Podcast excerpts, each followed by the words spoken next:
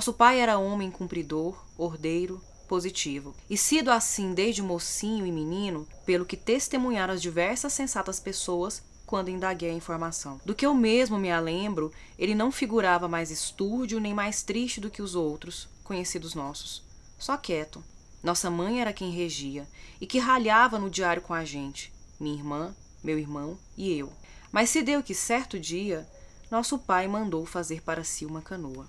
É assim, já no primeiro parágrafo, estabelecendo um conflito que é iniciado o conto A Terceira Margem do Rio, do escritor brasileiro Guimarães Rosa. João Guimarães Rosa, que nasceu no interior de Minas Gerais, no dia 27 de junho de 1908, conhecido, importante para a literatura brasileira, pro movimento modernista brasileiro, justamente porque ressignificou a linguagem, ressignificou a condição humana, ressignificou o conceito de literatura, de meta-literatura e trouxe para suas obras uma importante questão para a condição humana e para a literatura, que é a questão da transcendência. Guimarães Rosa chegou a ser eleito a ser membro da Academia Brasileira de Letras no ano de 1963. Só que ficou adiando a posse, com medo de ser acometido por fortes emoções. E aí, quando em 1967 ele decide fazer o discurso para tomar posse, três dias depois ele vem a óbito. Ele falece de infarto, ele tem parada cardíaca. Chegou a ser também nome... chegou a ser também indicado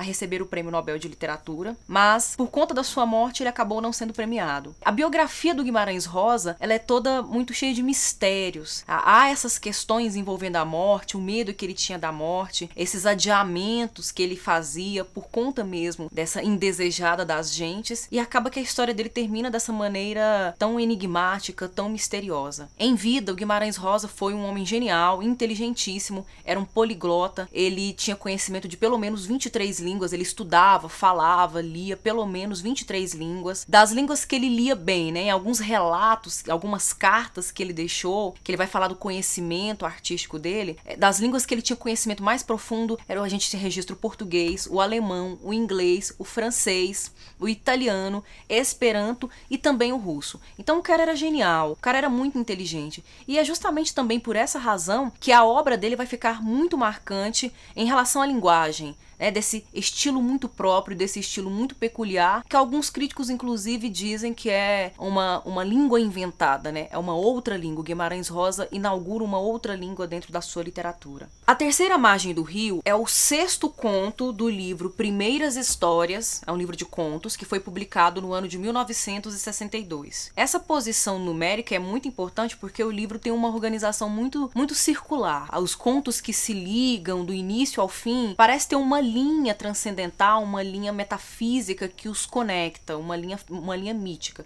E aí esse conto está nessa, nessa posição aqui, é um dos contos que apresenta narrador personagem, então nós temos um narrador em primeira pessoa que vai contar alguns acontecimentos importantes da sua vida, um acontecimento muito importante, os desdobramentos desse acontecimento importante, em pouquíssimas páginas, porque é um dos contos mais curtos desse livro, mas de um peso de uma grandeza por conta da linguagem. É um tipo de texto que foi feito para ser lido em voz alta. Aliás, a obra do Guimarães Rosa é, apresenta esse aspecto. É um texto que tem muitas marcas de oralidade, há muita coloquialidade, que é típica mesmo do sertão. É o lugar que ele privilegia né, nas obras dele. Sua obra-prima é intitulada Grande Sertão Veredas. Mas a, a linguagem também tem uma certa espontaneidade que parece ser além do que os registros reais, os registros geográficos nos trazem. Né? Parece querer alcançar uma, uma sabedoria que é muito espiritual, é uma sabedoria que não está no plano do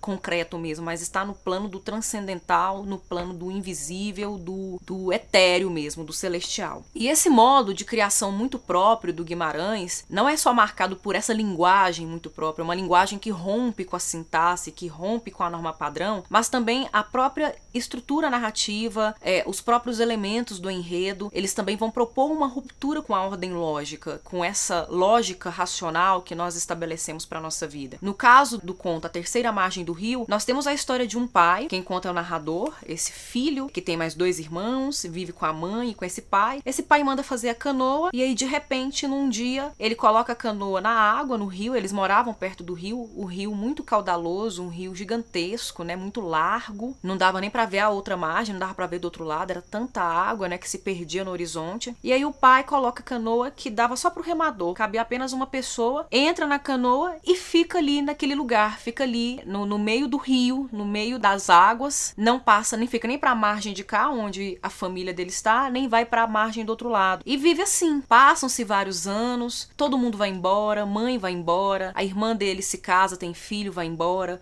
o irmão dele também vai para a cidade, a mãe dele acaba morando com a irmã. Ele é o único que fica e o pai dele vivendo o resto dessa vida, dessa existência dele, dentro de uma canoa no rio. Isso parece muito absurdo, porque como é que uma pessoa, dentro da lógica real, né, dentro dessa nossa lógica, como é que uma pessoa vai sobreviver tanto tempo, né, vários anos dentro de uma canoa no rio, tomando sol, tomando chuva, comendo assim o mínimo do mínimo, porque eles levavam comida pro pai, deixavam comida ali no cantinho, numa moita, escondido dos bichos, escondido da chuva. O pai beliscar, pegava pouquinha coisa assim mesmo só para não morrer. Então, nessa situação, nessa condição, o pai vive, o pai sobrevive e parece não haver explicação. Toda tentativa de explicação lógica para esse acontecimento parece não dar conta de fato do que está acontecendo. Então essa ruptura com a lógica, né, com essa lógica padrão em que nós vivemos, é algo muito recorrente na obra do Guimarães Rosa. E aqui nesse conto, é isso fica tão forte que faz desse conto uma das obras das narrativas mais abertas, mais cheias de tentativas de explicação, de interpretação que o Guimarães Rosa já produziu. Se você for procurar, por exemplo, em blogs, em sites que buscam fazer análises literárias, em canais de youtubers que fazem leituras de obras literárias, você vai encontrar diversas tentativas de explicação. E todas elas não são únicas, não são, não são definitivas, não tem como dar uma explicação final, definitiva, para o que acontece nesse conto. Assim como em outras obras do Guimarães, nesse conto nós temos uma junção entre tempo, espaço e linguagem. Esses três elementos que são muito caros para a obra do Guimarães estão conectados mesmo numa outra lógica, numa ordem diversa. É a ordem roseana, do universo roseano, que busca muito esse ilógico, esse inexplicável, esse transcendental. Ninguém parece compreender de fato a decisão que esse pai toma. O filho narrador parece ser o único que compreende minimamente o pai, tanto é que ele permanece, tanto é que ele fica.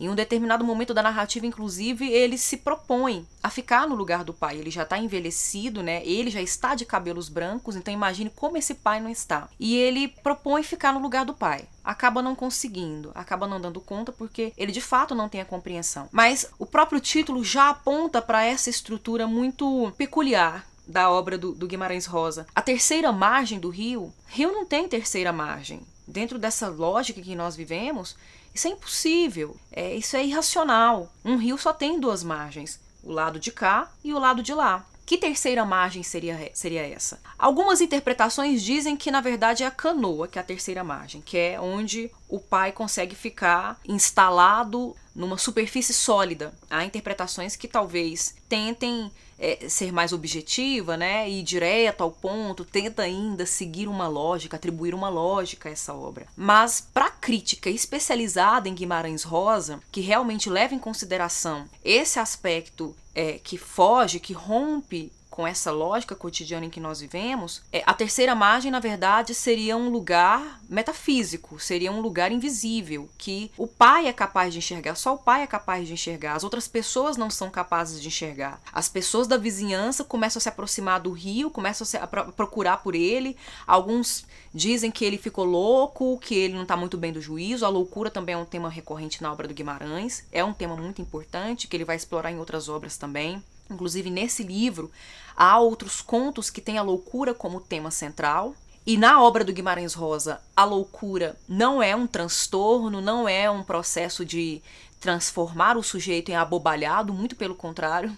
A loucura parece muito mais um estado de lucidez capaz de enxergar coisas que o olho viciado na realidade lógica não dá conta de fazer isso. Uns acham que ele tá louco, outros acham que ele tá com alguma doença, como lepra, por exemplo, e aí resolveu se isolar, resolveu é, ficar longe para proteger a família. Outros acham que na verdade ele tá pagando promessa, né? Tentam querer saber se ele tá pagando alguma promessa, por isso que ele tá fazendo aquilo. Outros já tentam uma uma explicação mais religiosa, né? Que na verdade ele teve uma premonição, teve uma profecia, recebeu uma profecia, assim como Noé. Então há essa intertextualidade com o mito de Noé. E é por isso que ele construiu a canoa para se proteger de uma possível enchente, mas no próprio rio. O fato é que quando chove bastante, o próprio narrador registra isso, é, restos de animais mortos, tocos de madeira, tudo isso, a, a própria, é, a, a, própria quantidade né, de água do rio aumenta, a, se torna extremamente ameaçador, né? Vocês sabem como é que fica um rio quando chove muito, a gente está tendo agora nesse mês de janeiro em várias cidades do Brasil. É, é, enchentes por conta de chuvas, né? Muita chuva que destrói a cidade porque faz o nível do, das águas dos rios se elevarem de uma maneira incontrolável. Mas nesse conto não, o pai sobrevive a todas essas condições adversas. Mas o fato é que nenhuma dessas explicações dá conta de realmente dizer o que, que o pai está fazendo, por que, que ele tomou essa decisão. É, ninguém consegue achar uma explicação mesmo que dê conta dessa ação. E é aí que tá todo o mistério da narrativa. Não é loucura, não é promessa. Ele não se dá o trabalho mesmo de explicar. Ele só dá adeus, um adeus muito mal elaborado e rápido. Parte, não dá explicações, fica ali, todos ficam observando. A mãe fica extremamente nervosa. E aí ela, ela diz algo para ele que é muito interessante. Que é a gente já também, é, dentro dessa lógica narrativa, né, dos acontecimentos, a gente vê também a lógica da linguagem, como a linguagem é muito importante na obra do Rosa. Como ele usa isso de caso muito pensado mesmo mesmo, né? Ele não coloca palavras aleatórias. E aí a mãe diz o seguinte: ela vira pro pai e fala: "Você vai ou você fique, você nunca volte". Há alguns textos críticos que vão falar dessa gradação do, do pronome você, que ele sofre aqui nessa frase. Ela começa com "você vai", um jeito bem sertanejo de falar, porque eles estão no sertão, eles são pessoas de vida rural, pessoas de vida simples, eles não vivem na cidade grande, eles não são esses urbanamente civilizados. Ela fala você vai então com esse registro sertanejo, ou você fique, que é um outro registro sertanejo também. Ela dentro desse desse se expressar sertanejo, ela dá duas opções para ele. Você vai ou você fica. Mas se você for e não voltar, você nunca volte. Que aí esse você que já é um registro formal dentro da norma padrão, essas gradações do você mostram quais as possíveis várias visões que o pai poderia ter atribuído a ele, as várias funções desse pai, as funções sociais desse pai. O que, que acontece com essas funções sociais? Um pai sertanejo vai, um outro pai sertanejo fica, mas não é o pai físico mais, é a memória, é uma subjetividade, porque quando a gente perde pessoas, a gente não perde 100% essas pessoas. Alguma coisa dessas pessoas fica em nós. Seja essas pessoas indo embora, nos abandonando, nós abandonando essas pessoas, ou seja, as pessoas morrendo, algo delas fica em nós. Ou uma simples lembrança, ou um, um, um objeto de apego que pertencia a elas e nós herdamos, ou uma memória, uma, um dia que foi importante, uma herança genética. Você nunca volte. Esse sujeito social, esse indivíduo, foi para sempre, nunca mais vai voltar. Ele, sujeito físico, com CPF, com RG, esse você dentro dessa sociedade, não vai voltar mais. Então, há três vocês aqui e cada um deles faz alguma coisa diante, é, é, como consequência de resulta resultado dessa ação do pai. E aí, na sequência, parágrafo seguinte, nós temos algo também muito legal aqui, muito interessante para pensar essa linguagem, esse absurdo, é, e, e para pensar também essa ação, né? O que, que essa ação provoca dentro da narrativa. Nosso pai não voltou. Ele não tinha ido a nenhuma parte. Olha que coisa interessante. O pai não voltou, ele foi. Mas ele não tinha ido a parte alguma. Ele foi, mas ficou e nunca voltou. Né? É o que a mãe realmente disse que aconteceu e várias coisas desse pai fizeram várias coisas. O pai físico foi, o pai memória fica. E esse pai que participa como pai, como função social, nunca mais volta. Isso é muito interessante. Só executava a invenção de se permanecer naqueles espaços do rio, de meio a meio, sempre dentro da canoa, para dela não saltar nunca mais. A estranheza dessa verdade deu para estarrecer de todo a gente. Aquilo que não havia acontecia. Esse período é muito importante. Aquilo que não havia acontecia. Como isso é possível? O não haver, o vazio vazio, o inexistente, o não acontecimento acontece, é uma outra ordem, é uma outra lógica. E é muito justo que esse conto, assim como os demais contos desse livro, assim como boa parte da obra do Guimarães Rosa, se passe mesmo no sertão. O sertão é um lugar privilegiado para o Guimarães Rosa, porque de acordo com a percepção do autor, de acordo com a percepção dessa produção literária, o sertão é um lugar que ainda não foi atingido por várias culturas, não foi atingido por uma cultura de centro, não foi condicionado a uma cultura diferente. O homem do sertão é um homem essencial, essencial no sentido mesmo mais denotativo da palavra, né, de essência. Tá, e tem algo que é mais próximo da essência, do natural, do estado de natureza, do estado de pureza. Ele está mais próximo de entendimentos que o homem urbano não tem. Ele compreende o tempo de uma forma diferente, ele consegue ler o tempo, ele consegue saber quando vai ter enchente, quando vai chover, quando que as frutas ficam maduras, ele consegue entender como funciona a fauna e a flora do lugar que ele habita, do lugar em que ele vive. É, então, esse homem que aparentemente é ingênuo e é simples, né? Um senso comum preconceituoso considera esse homem rude, é despreparado. Na verdade, dentro da lógica do Guimarães Rosa, ele tem mais sabedoria, porque ele tem sabedoria das coisas que são invisíveis, das coisas que são inexplicáveis. Ele é o único capaz de entender que existe uma terceira margem, mas essa terceira margem você acessa não de forma física, mas de forma transcendental. Você precisa romper com as barreiras do mundo material e dessa ordem lógica que limita e que cerceia a vivência, que cerceia as coisas da vida, para você alcançar esse inefável, esse etéreo, esse indizível, esse inexplicável. Esse espaço é muito importante, esse espaço geográfico é muito importante porque ele ainda não foi destruído pela civilização, pela lógica, pela razão. A razão não dá conta de acompanhar tudo. A questão sentimental na obra do Guimarães Rosa também é muito importante. Ele dá muita vazão aos sentimentos. Às vezes são sentimentos que conseguem trazer a compreensão mesmo das coisas. O, o nosso narrador personagem, quando a gente acompanha, a gente consegue sentir a angústia dele. Ele não consegue dizer o que, que ele sente de fato. Chega um momento que ele se pergunta: é culpa que eu sinto? Quando ele chega ao final, que é lindíssimo essa cena em que ele meio que se oferece pro pai. E aí ele fala assim: sou homem de tristes palavras. De que era que eu tinha tanta, tanta culpa? Se o meu pai sempre fazendo ausência e o rio, o rio, o rio, o rio, pondo perpétuo, eu sofria já o começo de velhice. Esta vida era só o demoramento. Aí lá na frente ele fala um pouco mais sobre esse sentimento, que ele acaba se oferecendo pro pai. Pai, olha, sai, o senhor já tá velho, vem pra cá, eu ocupo o seu lugar. E o pai, nesse momento, esboça mesmo quebrar essa barreira do silêncio, porque parece que ele sente que o filho compreendeu a missão dele. Mas no final das contas, ele recua, ele volta, ele, ele fica apavorado, ele tem medo, ele recua e ele fala: Por pavor, arrepiados os cabelos, corri, fugi. Me tirei de lá, num procedimento desatinado, porquanto que ele me pareceu vir, da parte de além. Estou pedindo, pedindo, pedindo um perdão. Mais à frente ele fala assim: Sofri o grave frio dos medos, adoeci, Sei que ninguém soube mais dele. Sou homem depois desse falimento?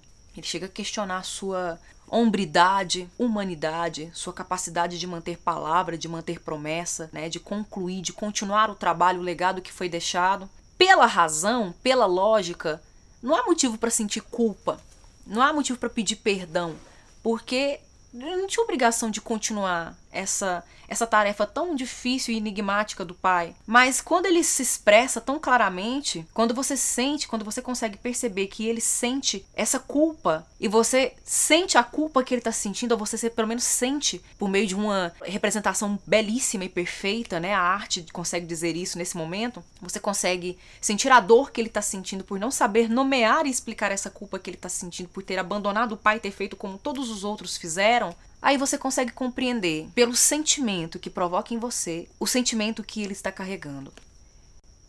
Eu preciso dar uma pausa porque eu fiquei emocionada. Outro ponto interessante que a, a obra do, do, do, Guimarães Rosa registra sobre esse homem sertanejo é a sabedoria que ele tem. Ele não simplesmente registra essa sabedoria por meio de superstições, de narrativas folclóricas, de crendices populares ou de crenças religiosas. Não é apenas isso. Guimarães Rosa foi um homem muito culto, muito erudito, muito leitor, né, conhecedor de, muito curioso, né, leitor mesmo voraz, queria realmente ter conhecimento das coisas. E ele lia muito filosofia, essa filosofia complexa que tenta teorizar a vida, tenta teorizar o absurdo da vida, tenta teorizar a miséria, a condição humana. Ele acaba pegando isso e trazendo, atribuindo à figura do homem sertanejo. O homem sertanejo não lê Heidegger, o homem sertanejo não lê Nietzsche, o homem sertanejo não lê Schopenhauer, mas o homem sertanejo consegue compreender o que esses filósofos falam porque ele, ele lê a vida, ele consegue ler o mundo, ele tem uma visão de mundo que consegue estabelecer compreensão dessa própria condição, ele sabe se comparar ao homem acadêmico, e aí ele vê que o homem acadêmico é todo elaborado, é todo culto, é todo artificial, e ele não, ele é puro, ele é simples e, portanto, mais espontâneo, mais humano, mais verdadeiro, menos condicionado a fatores culturais. E aí uma coisa que o homem sertanejo compreende muito bem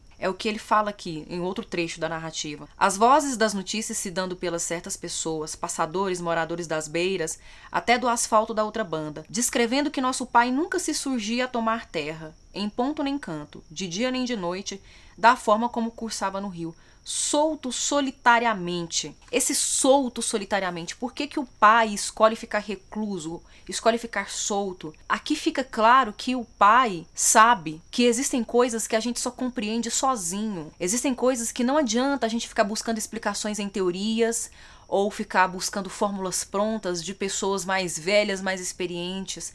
Existem coisas que a gente só aprende sozinho. E esse homem, esse pai sabe, o filho também descobre isso depois, né? Mas claro que de uma maneira muito mais dosada, né? Ele não chega a ser radical como o pai de realmente buscar esse esse esse conhecimento assim dessa forma. E aí nós chegamos a partir disso a um dos outros pontos cruciais. A questão do luto é um elemento, é um tema muito importante na obra do Guimarães Rosa quase já para o final do conto, ele fala assim: a gente teve de se acostumar com aquilo, as penas, que com aquilo a gente mesmo nunca se acostumou em si, na verdade. Tiro por mim, que no que queria e no que não queria, só com nosso pai me achava, assunto que jogava para trás meus pensamentos. O severo que era de não se entender de maneira nenhuma como ele aguentava. Mais à frente, ele diz o seguinte: e nunca mais falou palavra, com pessoa alguma, nós também não falávamos mais nele, só se pensava. Não, de nosso pai não se podia ter esquecimento. E se por um pouco a gente fazia que esquecia, era só para se despertar de novo de repente com a memória, no passo de outros sobressaltos. A questão da memória, do luto, da melancolia, que aliás o Freud discute muito bem num livro chamado Luto e Melancolia, ele vai diferenciar esses dois sentimentos. A questão do luto é muito importante aqui, porque o luto não é um sentimento que a gente vivencia só quando a pessoa morre. A morte física da pessoa provoca essa ruptura para sempre, né? Definitiva, total. Você nunca mais vai ver a pessoa e você sabe disso. Mas existem outras formas de vivenciar o luto, talvez menores, mas também é como se fosse uma morte, como se fosse essa perda indelével, né? Não tem como mais se desfazer dessa perda. Que é quando a pessoa vai embora ou quando você rompe relação com a pessoa e você nunca mais fala com essa pessoa. A gente passa por isso ao longo da vida. Relacionamentos amorosos, amigos, familiares, é? A gente fica sem falar com pessoas por muito tempo ou para sempre.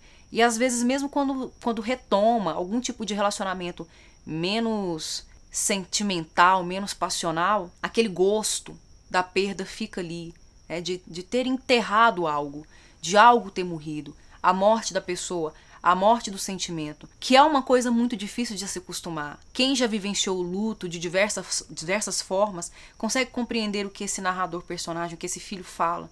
A gente tinha que acostumar com aquilo, mas a verdade é que a gente nunca se acostuma. E principalmente numa sociedade como a nossa, em que problemas familiares são muito recorrentes, né? Em que a gente tem problemas com pai, problemas com mãe. É muito difícil jogar a pá de terra em cima dessa história, ou dessa pessoa, ou dessa memória que fica. Às vezes a gente não fala mais no assunto, mas se pensa no assunto, o assunto volta. E é um dos sentimentos para os quais o, o Guimarães sempre deu muita atenção. Nesse livro, inclusive, há outros contos também que, assim como a loucura, trata também da questão do luto, é de como é, os personagens lidam com a morte, de como a morte traz algumas verdades que a gente não quer encarar, de como a morte é um ponto final do qual a gente não pode recuar, não tem como apagar, passar uma borracha, e de como o luto é a única coisa que resta, né? A única coisa que fica, que é como se nós mesmos, em relação à perda, nos presenteássemos com aquela possibilidade de nos curar. É, o Freud vai falar que o luto, o sentimento de luto, é uma forma do, da própria psique, do próprio aparelho psíquico tentar se curar da perda, porque a perda seria talvez insuportável para o sujeito e ele precisa sentir muito essa dor, expurgar essa dor para conseguir sobreviver a essa perda, sobreviver a essa dor. Parece até irônico, né? A dor é uma reação do corpo para proteger o próprio corpo, né? A dor é uma reação da mente para proteger a própria mente. É, esse sentimento, esses sentimentos, eles trazem muitos ensinamentos. São ensinamentos que não estão nos livros. São ensinamentos que às vezes não se repetem, mas eles moldam o, o ser humano, a pessoa que nós somos e que nós viremos a ser. Nossa, ficou dramático, né?